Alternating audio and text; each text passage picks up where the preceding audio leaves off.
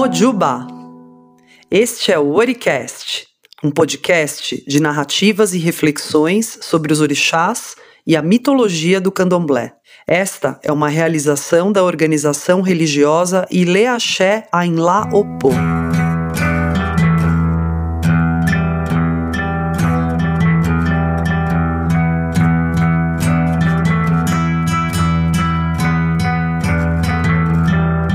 Nesta primeira temporada, o tema é Iku, a morte, e serão retratados alguns mitos sobre orixás e seus encontros com o Iku.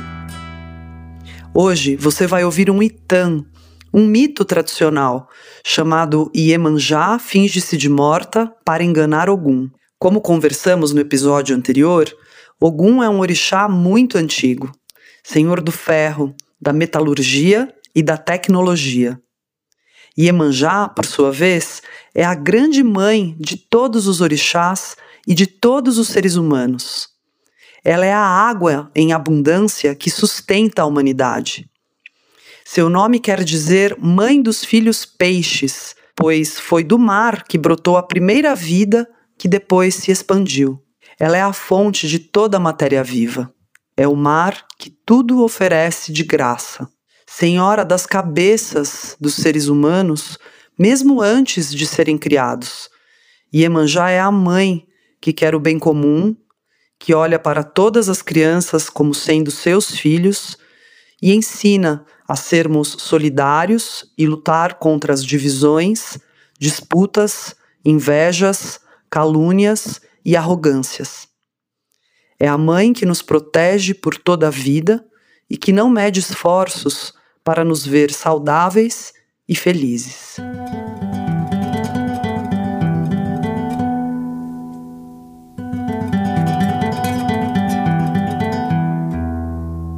O mundo já havia sido criado e os orixás chegaram à terra. Ogum veio na dianteira, abrindo os caminhos. Cortava troncos e mata fechada para facilitar a passagem dos demais. O Batalá, o grande orixá, criador dos seres humanos, fizera os homens para povoar a terra. Os homens se multiplicavam, geravam filhos e filhas, crianças que cresciam e construíam mais e mais aldeias e casas. Não havia mais lugar para tantos seres humanos na terra. Foi então que Olodumare fez surgir Iku, Iku, a morte, havia sido encarregada de levar aqueles que tinham cumprido o seu tempo, fixados por Olodumare, o Senhor Absoluto, e deviam dar lugar aos que nasciam, de maneira a equilibrar a povoação. Porém, não se enterravam os cadáveres.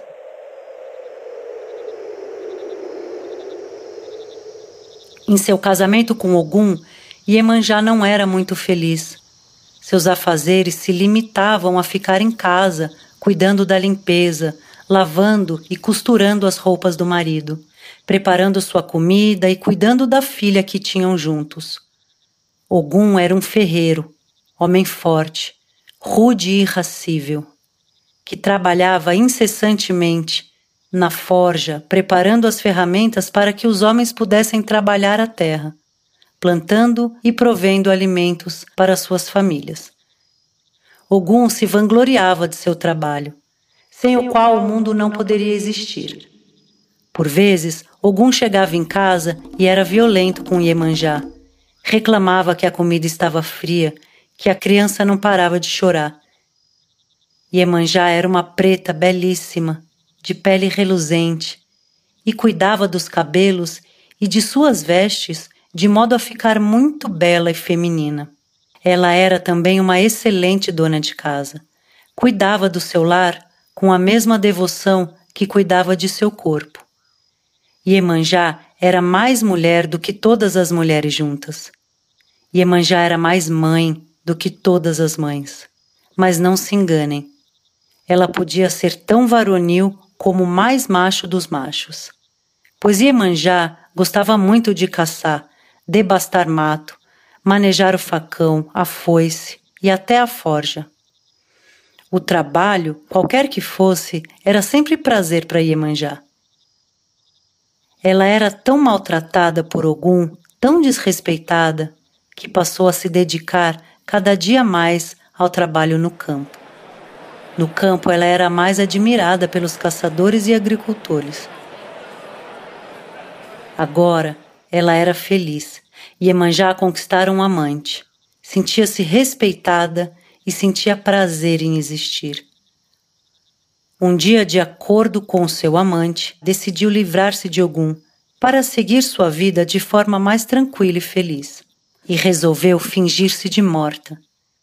Fingiu com tamanha perfeição que Ogum, crendo no que via, preparou o corpo e o levou, conforme o costume, aos pés de Iroko, uma grande árvore que representa a ancestralidade cuja raiz faz a comunicação com o além-mundo.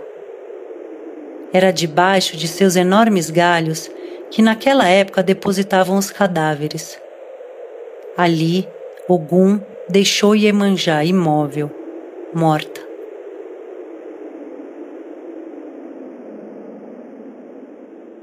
Mal Ogum se retirou daquele local, o amante, que esperava escondido, levou Iemanjá com ele.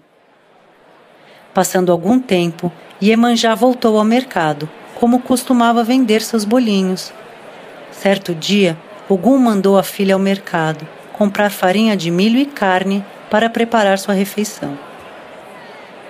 Qual não foi o espanto da menina quando, ao chegar no mercado, viu sua mãe bem viva, fritando e vendendo seus bolinhos. A menina, assustada, correu para casa como se tivesse visto um fantasma. Contou ao pai sobre o espanto. A mãe está no mercado vendendo bolinhos. Não, Não pode, pode ser, minha filha. filha. Sua mãe agora é ancestral. Ela está morta. Eu mesmo preparei seu corpo e a deixei sobre o pé de iroco. Você está imaginando coisas. Vai cuidar de minha comida. Passando mais alguns dias, Ogum mandou a filha ao mercado novamente. E lá estava Iemanjá, atarefada com suas vendas. Dessa vez, sem medo, a menina se deteve a observar aquele vulto. Ela precisava ter certeza de que não estava imaginando coisas, como seu pai dissera. A menina observou com bastante atenção. Sua mãe estava viva, definitivamente não era um fantasma.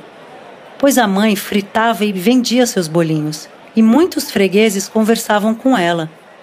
A menina correu chamar seu pai para que ele também visse Emanjar com seus próprios olhos.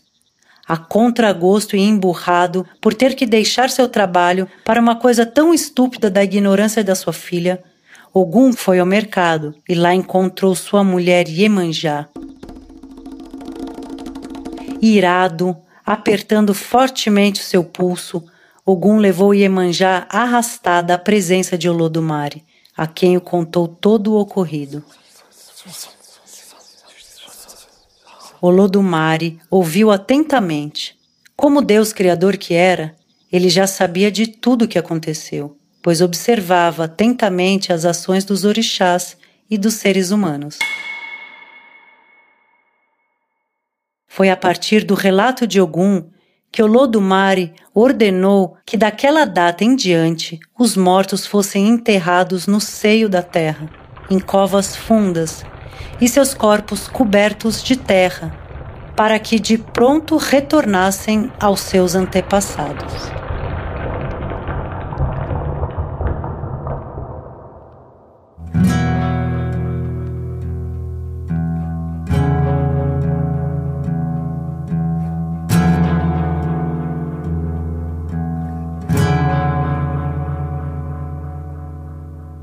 Iemanjá simboliza a plenitude do ser humano, que associa a beleza, a força, a luta, a maternidade e a maternagem.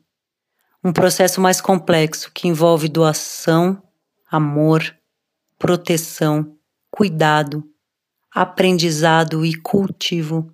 Ogum, nesse mito, representa o lado irracível de todo ser humano, que se irrita com facilidade, demonstrando raiva, ira, exaltação. Um ser difícil de lidar. Não aceita a opinião dos outros e não pondera. O amante de Emanjá é, na verdade, a liberdade e o trabalho. Ela não aceita viver condicionada a essa obediência cega, a repressão de todas as emoções, exceto o medo, a destruição do poder de escolha individual. Pois enquanto Ogum dormia, Iemanjá se levantava para carpir o mato. No dia seguinte, Ogum verificava que alguém tão forte quanto ele realizara seu trabalho. Pôs-se a vigiar e viu que era Iemanjá que manejava o facão com a mesma destreza e rapidez que ele. Embora possamos ver nesse mito uma disputa de poder e certo questionamento na condição dos papéis de gênero, masculino e feminino, o foco central não é uma discussão feminista, mas o fingir-se de morta, ou seja, de morrer de uma vida para se viver outro tipo de vida aqui mesmo na Terra. Para mudar sua condição de vida e convencida pelo amante, Emanjá mentiu, pois não via outra saída para se livrar da opressão daquela vida que tinha e poder ser ela mesma. Ela então é levada a julgamento diante do Deus Criador. O Lodumare, contudo, não está punindo Iemanjá, mas ele resolve outro problema, ou seja, enterrar os cadáveres para que definitivamente eles saiam da condição de vida. Assim, uma pessoa não pode morrer uma vida para começar outra. Há de se transformar, assumindo a própria vida que tem, sem fingimento. Axé. Eu sou Daniela Oyabemi e este foi o nono episódio de Oricast, o podcast de narrativas e reflexões da mitologia do candomblé. Hoje ouvimos Iemanjá finge-se de morta para enganar Ogum, do livro Mitologia dos Orixás, de Reginaldo Prandi, publicado em 2001 pela Companhia das Letras. No livro, o pesquisador apresenta mais referências sobre os mitos e suas variações. A releitura deste titã foi feita por Fernanda Ifetaió, que também trouxe a sua reflexão. Por conta do coronavírus e respeitando o distanciamento social, todas as gravações foram feitas remotamente. O tema de abertura e trilha sonora é Exu Odara, faixa de Kiko Dinucci. A edição de som e mixagem é de Nicolas Afolayan Rabinovich. O projeto gráfico é de Leonil Júnior, baseado na arte de Marcelo Smiley. Um agradecimento especial para nosso babalorixá Logumá, que além de cuidar da revisão de conteúdo do episódio, foi quem abriu os caminhos para que este trabalho viesse ao mundo. Até a próxima!